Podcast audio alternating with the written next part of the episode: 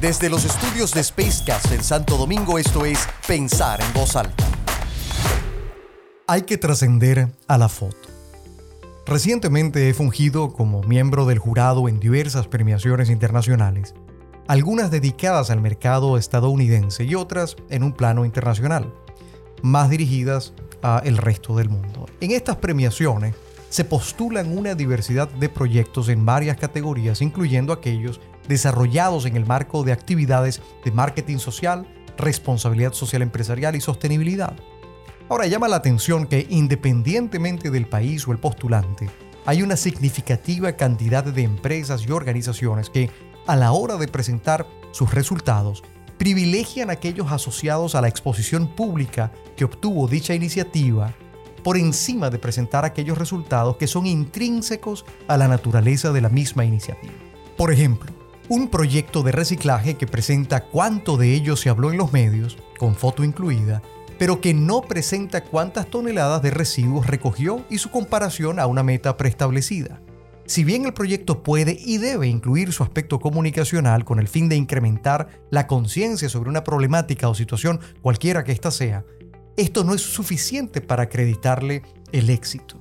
Lo relevante tiene que ver con su impacto, no en las páginas de los diarios, sino debido a su desempeño y capacidad de contribución a la sociedad, o de cómo se compara con lo que fue definido como su objetivo original en términos de resultados, pues de hecho, eso es lo que debe hacerle ganar el espacio en los medios. En ocasiones, la falta de estructura con visión de largo plazo con la que muchos proyectos o programas son creados orientados más a un resultado efectista que efectivo, minimiza las oportunidades de crear valor para las audiencias involucradas y da paso en ocasiones a que se cuelen por allí fenómenos como el greenwashing, esa mala práctica que pretende venderle al público una imagen falsa o imprecisa de la realidad ambiental, por ejemplo, de una organización.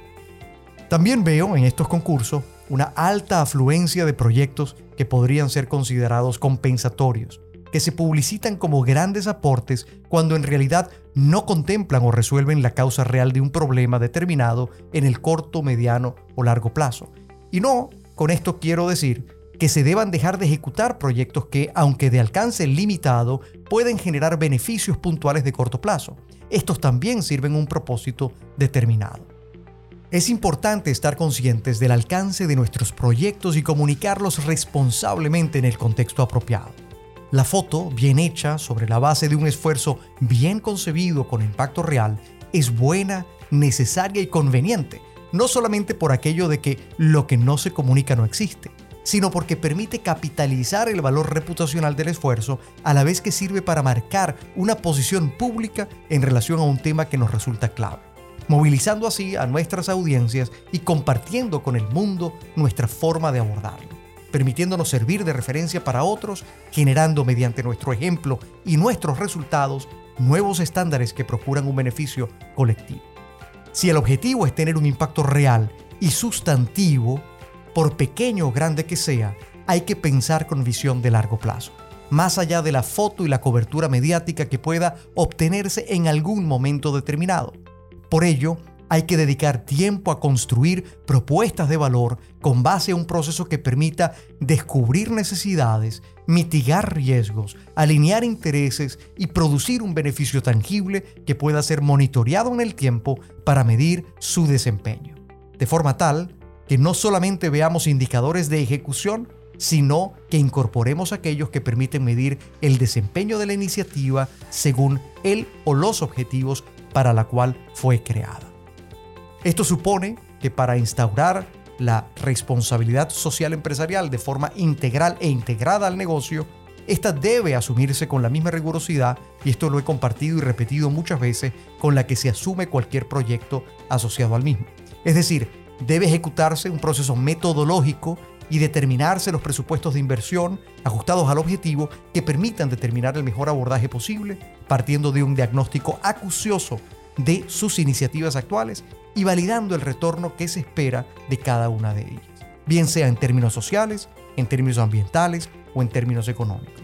Así como prever la estrategia sí de comunicación responsable que le permitirá obtener el valor reputacional asociado.